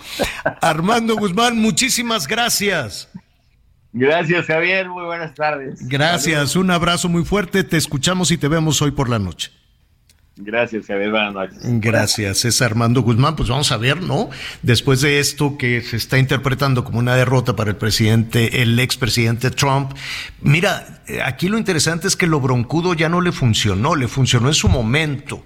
Y esto pues abre de nueva cuenta las especulaciones si era él solito con su estilo agresivo, desafiante, ¿no? Frontal esta, este, este estilo que incluso se contagió a diferentes partes del mundo, o efectivamente fueron los rusos los que metieron mano, mano para ayudarle a ganar, algo que está comprobadísimo, lo han dicho los norteamericanos, aquí metieron la mano los rusos, lo han dicho los rusos, todavía la semana pasada también un, un ricachón allá de, de Moscú dijo, pero claro que nosotros metimos la mano en las elecciones en varios países, pero claro que nosotros estábamos definiendo. Ahora, con todos los cambios que hay en este tema de las redes, eh, tal vez no va a ser tan sencillo influir en las decisiones electorales. Ahora las benditas redes sociales pues tal vez ya no van a ser tan benditas.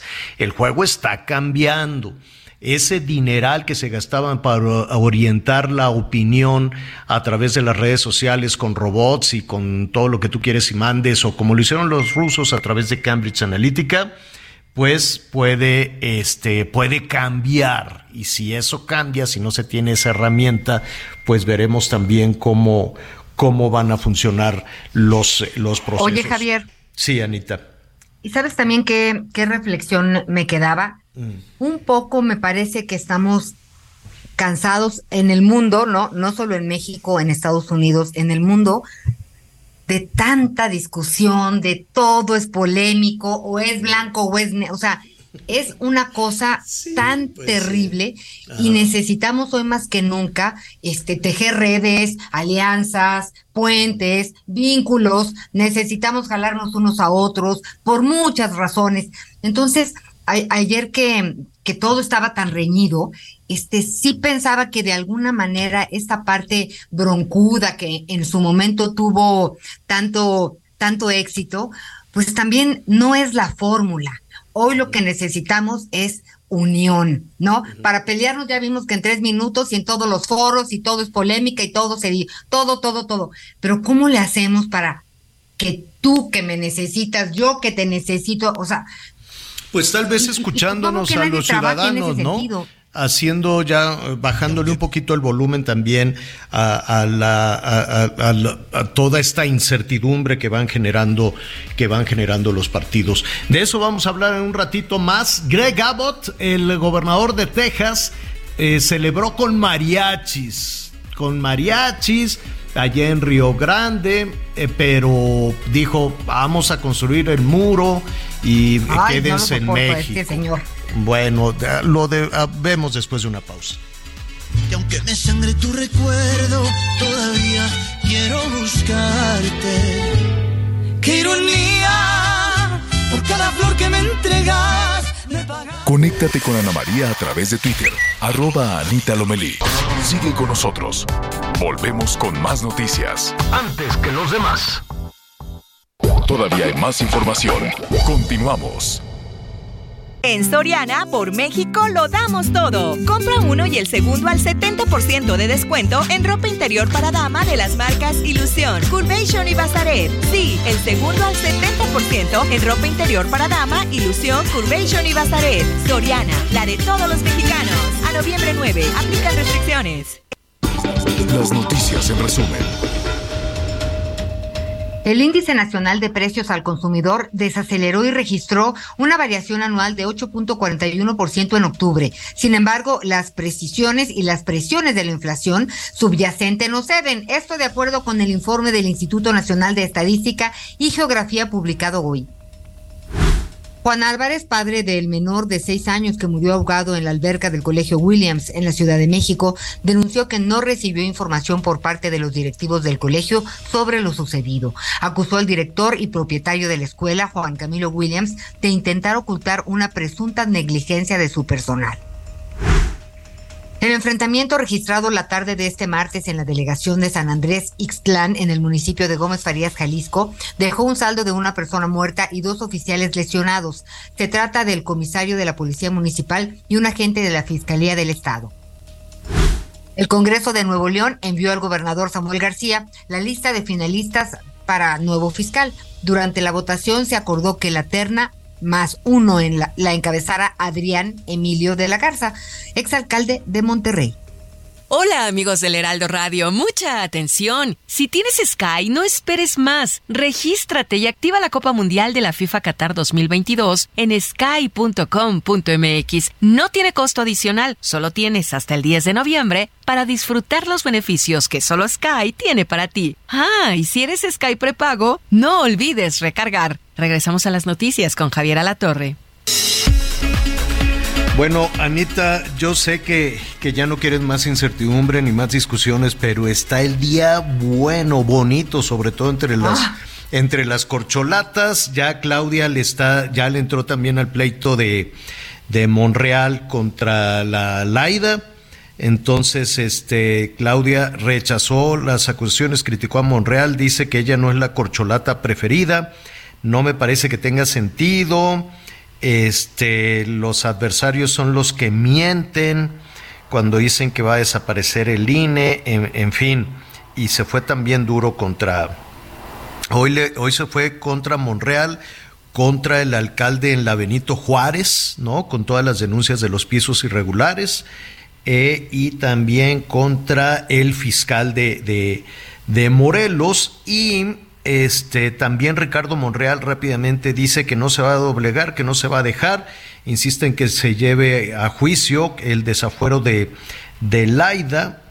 Em, y que en diciembre, bueno, ahí le dice también de cosas a la, a la Laida, dice que es una violadora de la ley contumaz, eh, etcétera, etcétera, que, es, que comete muchos delitos, ¿no? Está ya la larga lista de delitos que varios políticos le atribuyen a Laida Sansores, que le dicen la reina del cash, ¿no? Y dice que en diciembre, en diciembre va a decidir si se queda o se va de Morena por pues por todo esto y pues sería una victoria para para las corcholatas, ¿no? Descarrilar a, uno de los cuatro. A ver, en la política sí es, en la política sí es, no nos debe de asustar.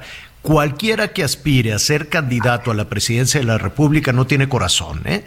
Va, va a hacer hasta lo imposible por descarrilar a los opositores, el que sea, el que sea, sea priista, morenista, este panista, los políticos cuando tienen la posibilidad de convertirse en candidato o de obtener la presidencia de la República, no, no, no, no tienen remordimiento alguno, buscan la estrategia, derechito, derechito a lo que van.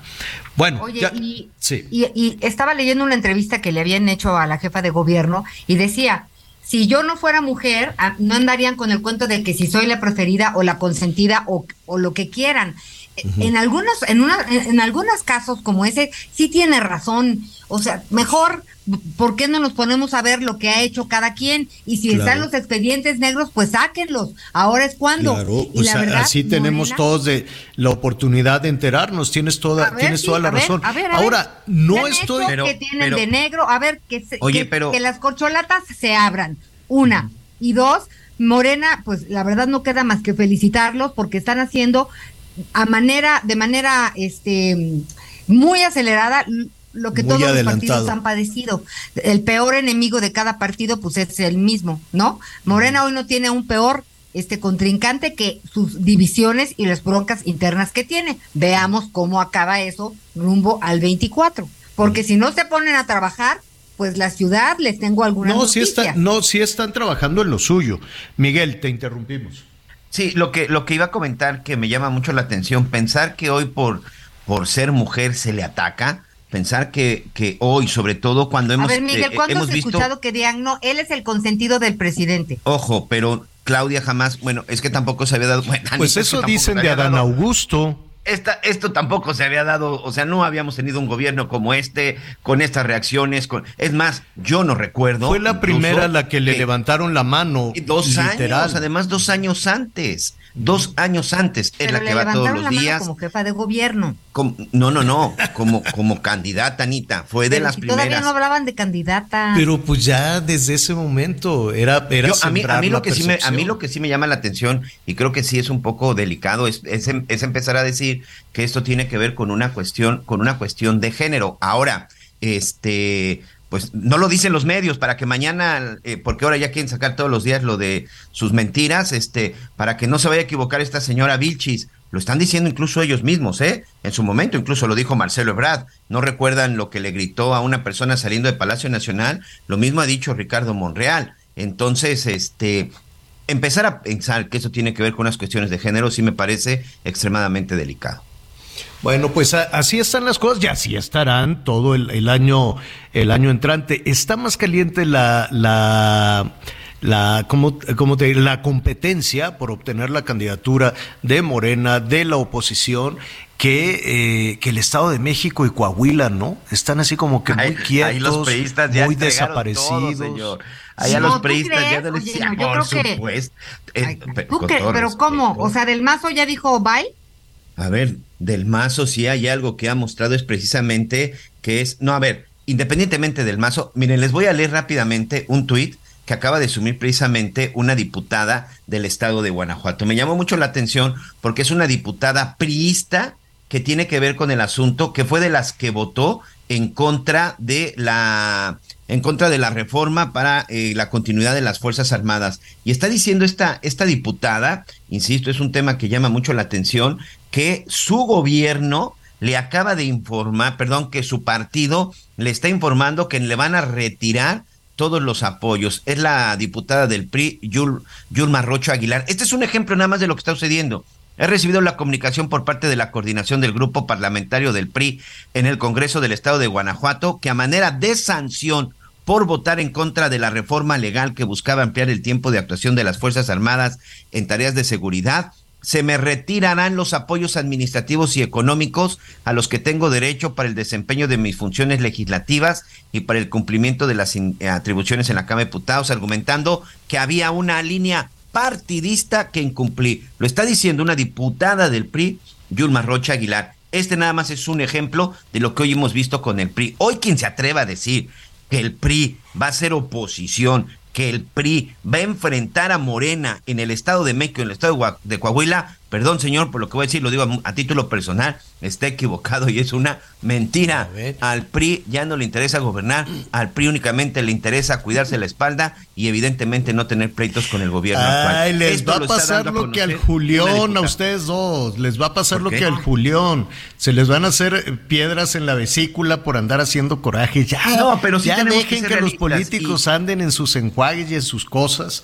Eh, claro, hay que reportar todo lo que está sucediendo, porque a final de cuentas todas estas decisiones pues afectan a millones de personas, ¿no? Ojalá nada más les afectaran a ellos y a su grupito. Aquí hemos dicho que los políticos son muy poquititos, poquitititos respecto al, a la densidad de población en el país, pero pues esos poquitos deciden, ¿no? Deciden el, el curso que va, que, que, que toma eh, la no el curso que toma la sociedad, pero el curso que, que toman las, en las decisiones que pueden afectar la economía, la seguridad, el bienestar de las personas. Oiga, mire, a ver, este, ya que estamos en estos temas, hubo mariachis, eh, el equipo de Greg Abbott, el gobernador de Texas, va a seguir siendo gobernador de Texas, si no me equivoco, en la tercera, va por su tercer este, periodo como eh, gobernador. Entonces, pues ya está celebrando. Ahí le tiró de cacayacas a Joe Biden, porque Joe Biden, pues es el, es el presidente demócrata, él es republicano. Y pues vamos a ver, ¿no? ¿Qué perspectivas hay eh, respecto a este reiterado triunfo de Greg Abbott? En Texas. Saludos a nuestros amigos que nos escuchan allá en Texas. Juan Guevara es director de Now Media, socio comercial del Heraldo Media Group. ¿Cómo estás, Juan? Qué gusto saludarte. Mi querido Javier, Anita, bueno, yo estoy escuchando y yo creo que sí le va a salir a más de uno este, piedras en la vesícula, ¿eh? Qué cosa. Y, este, y bueno, tuve, fíjate que lamentablemente tuve la oportunidad de ver parte de la mañanera en la mañana. Y bueno, ¿qué te puedo decir? Eh, bueno, quiero decirle lo siguiente, tres estados de la Unión Americana van a decidir el futuro de este país y con eso va a decidirse la política migratoria específicamente con México y les voy a decir por qué. Primero, los estados que en este momento van a decidir quién controla el Senado de los Estados Unidos son Arizona, Georgia y Nevada. En este momento que estamos hablando, 48 curules tienen los demócratas, 49 tienen los republicanos, y para poder controlar el Senado se necesitan 50 curules, es decir, está en este momento los republicanos a un curul de poder controlar la mayoría en el Senado. En el tema de el, el, um, el Congreso son 203 curules republicanos, 187 demócratas y se requieren 200 18 curules para controlar el, la, la, Casa de Representantes, o en este caso el equivalente sería la Cámara de Diputados. ¿Por qué esto es tan importante? Bueno, como nosotros sabemos, tú le decías, sí, mariachis con, con, con Greg Abbott, pero Greg Abbott no es amigo de México, así como la mayoría de los republicanos, ¿no? Qué hipócrita. Eh, eh, pues no sé si sea hipócrita, Anita. Lo que pasa es que los políticos hacen lo que les conviene y bailan con quien sea para poder tener el electorado. Después ya nos hacen el feo. Y si no, preguntarle a los de la mañanera. Entonces, e, el tema aquí es el siguiente. El tema es que los republicanos están insistiendo de una manera muy fuerte en tres temas importantes. Uno, en seguridad fronteriza. ¿Sí? Se ha percibido al presidente Biden como laxo en el tema del control de los inmigrantes mexicanos y ahora venezolanos en, el, la frontera sur. Número dos, hay un tema muy importante que fue el tema del aborto. El presidente Biden ha promocionado mucho el derecho al aborto y muchos de los republicanos conservadores e inclusive, y se van a ir para atrás con lo que les voy a decir, hispanos mexicanos de segunda generación, pues bueno, esto no les gustó nada. Y eso fue mucho de la ventaja que ha tenido el Partido Republicano porque los hispanos de segunda generación salieron a votar por un valor más conservador y en este caso es el republicano. Y número tres, eh, algo que también tiene mucho que ver con la votación en este momento es el hecho de que eh, pues la inflación eh, derivado de los costos altos de la gasolina por la guerra con Ucrania es algo que no le cayó bien al electorado mexicano. Aquí en este país, lamentablemente no tenemos como en México, eh, ya que México es rico, pues la capacidad de poder subsidiar la gasolina para cualquiera. Aquí pagamos lo que vale la gasolina y punto. Y si cuesta cinco dólares el galón, pues no tenemos que apechugar. Entonces son las tres cosas que le afectaron mucho al presidente Biden en el tema de las elecciones. Ahora, ¿qué es lo que vamos a empezar a ver? Bueno, algo que sucedió es que el presidente o el expresidente de los Estados Unidos amenaza con postularse a candidato a republicano a la presidencia entre hoy y el día 14 de noviembre. Les podemos decir con el 100% de seguridad, jóvenes, que se va a lanzar. La pregunta es cuándo, pero de que te estoy diciendo que se va a lanzar entre el 9 y el día 14, lo tenemos confirmado con gente que ya está organizando el evento de lanzamiento. Nada más que están determinando cuál es el mejor momento por el tema de las eh, elecciones intermedias. Ahora, esto, esto que, que, que anunció Trump, de anunciarse antes de tiempo o de, o de, o de, o de lanzarse como candidato antes de tiempo, no le cayó muy bien a muchos republicanos e inclusive a cada uno de los republicanos que o candidatos republicanos que Donald Trump apoyó, pues perdió la elección, perdió la elección en sus estados. Entonces, esto está generando mucha confusión en el Partido Republicano porque tener a Donald Trump eh, eh, como apoyo pues ya no es lo que era antes, ya no es lo, lo que era Trump hace dos años por todos los escándalos que han tenido. ¿Qué se espera en este momento? Bueno, se espera que de aquí al viernes, de aquí al viernes definamos quién tiene la mayoría en el Senado y quién tiene la mayoría en el Congreso. Si el Congreso se vuelve republicano, que es lo que se espera hasta este momento, la política migratoria se va a hacer muy dura contra México. Y número dos, el tema del Tratado de Libre Comercio, el tema de los paneles económicos, el tema de que López Obrador se pasó por el arco del triunfo, el, el, el, um, el, Tratado de Libre Comercio en cuestión energética, es algo que el republicano no va a tolerar porque el republicano es petrolero, el republicano tiene inversiones en, en, en energía, en generación de energía, en gas, en carbón, en petróleo, y esto es algo que están presionando ya los republicanos para que sienten a México a dar cuentas de por qué, de una manera unilateral, se está pasando un tratado comercial por el arco del triunfo.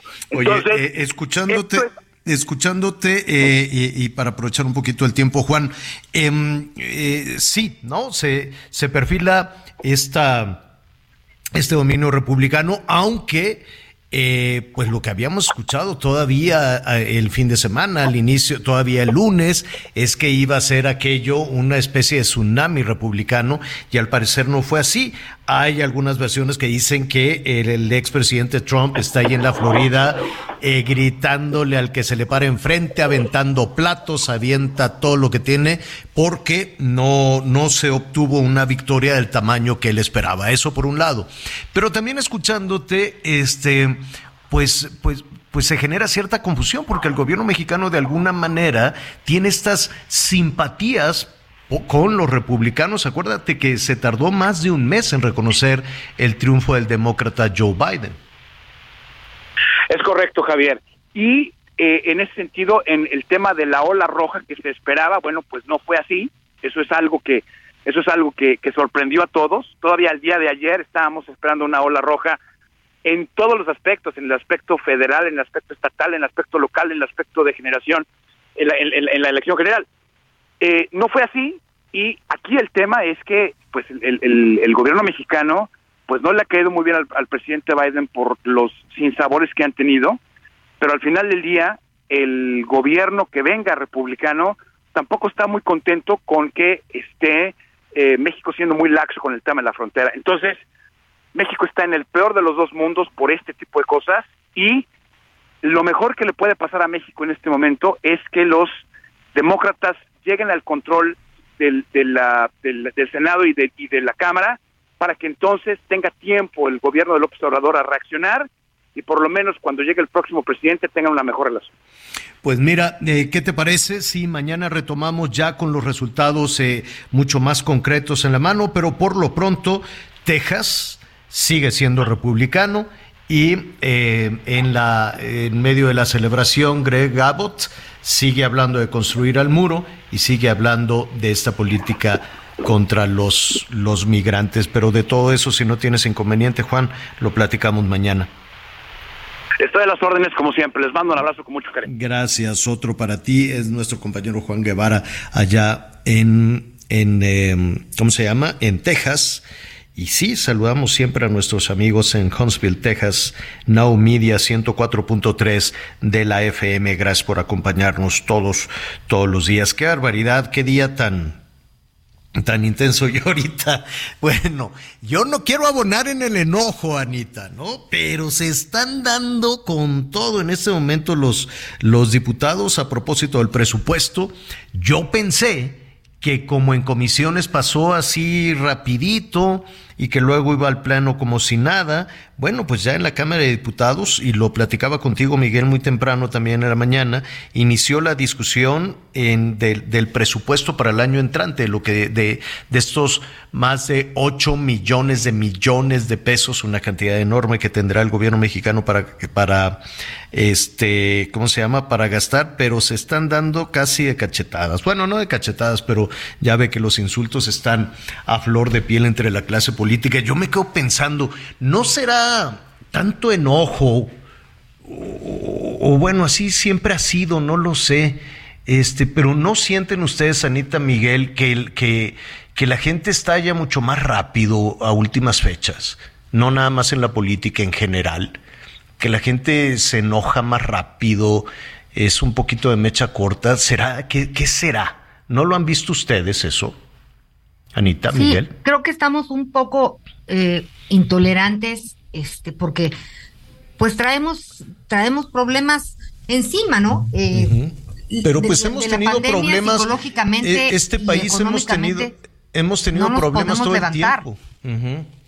Bueno, este, y pues, entonces estamos en esa cuando tenemos otros problemas, o sea, se nos a, se nos agregan y se nos suman, este, y pues, mira, uno trata de salir adelante en, en, en algún sentido, están los hijos, ¿no? Los nietos, el esposo, mi, mi esposo chocó hace tres días, ¿no? Uh -huh. Bueno, estaba furioso, le sacó fotos a un camión que le chocó y que no se quedó a, este, pues que se fue, ¿no? Uh -huh. Y me decía, hay que buscar, así, y yo le decía, a ver, vamos a buscar el camión, el camión no va a poder pagar, por favor, necesitamos arreglar un, el coche, pero de verdad, irascible. Y uh -huh. le dije, a lo mejor estabas más parado, no, entonces yo creo, Javier, que por eso te decía que no abona en nada todo el ruido, el ruido de la discusión de las corcholatas que todavía no llegamos ni, ni a la encuesta de Morena. Pues sí, pero es que así son, así son, así son, y, y, a últimas, y últimas fechas han modificado también su lenguaje. Bueno, siempre han sido mal hablados, pero no tan, no tan en público. Mira, mientras no sea esto consecuencia del COVID, no, porque pues uno nunca okay. sabe, dices, oye, pues ¿qué les pasó? ¿Por qué andan tan peleoneros, tan agresivos? Pero, en fin, pues así está. Y todavía falta para el 24. Imagínate cómo se va a poner esto el año, el año entrante. Bueno, pues hoy por la noche le vamos a, a tener ahí toda la crónica de lo que están sucediendo con, con los legisladores, se nos quedó pendiente este tema del nacimiento. Yo sí voy a poner mi nacimiento, voy a poner pinito con la estrella de Belén. Póngalo, todo, el, todo el mundo que quiera ponerlo, póngalo. La pues verdad.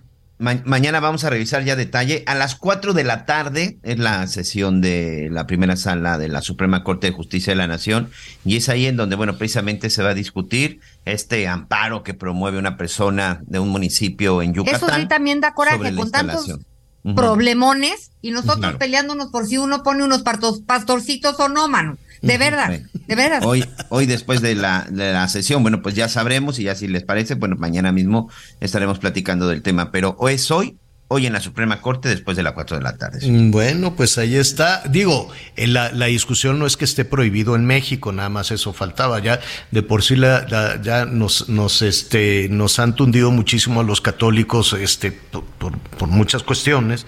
Pues imagínate que se prohíba el, el nacimiento, el, la estrella de Belén, en el Pinito, en fin, todas estas cosas, ¿no? Que ya, que ya acerca Navidad. No lo que quieren es que, que, no se ponga en las plazas públicas o que no se haga con el presupuesto de gobierno. Pues, imagínate, entonces Claudia ya no va a poder poner la iluminación navideña, porque es navideña, no pueden decir, no, pues no puse ningún nacimiento, no, pero haces alusión al nacimiento de Cristo, porque así se le dice iluminación navideña.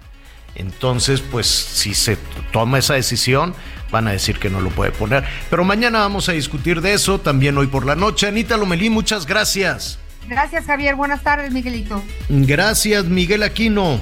Gracias, buen provecho. Yo lo espero a las diez y media en Hechos, ya lo sabes, se va a poner muy bueno, Azteca 1. Lo invito mientras tanto a que siga con nosotros Salvador García Soto en el Heraldo Radio.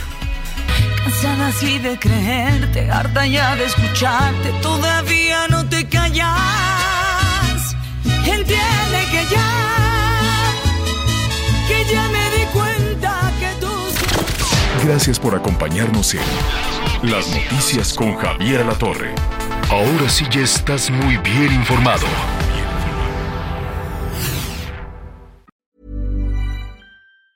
Planning for your next trip? Elevate your travel style with Quince. Quince has all the jet-setting essentials you'll want for your next getaway, like European linen premium luggage options, buttery soft Italian leather bags, and so much more. And it's all priced at 50 to 80% less than similar brands. Plus, Quince only works with factories that use safe and ethical manufacturing practices. Pack your bags with high-quality essentials you'll be wearing for vacations to come with Quince. Go to quince.com slash trip for free shipping and 365-day returns.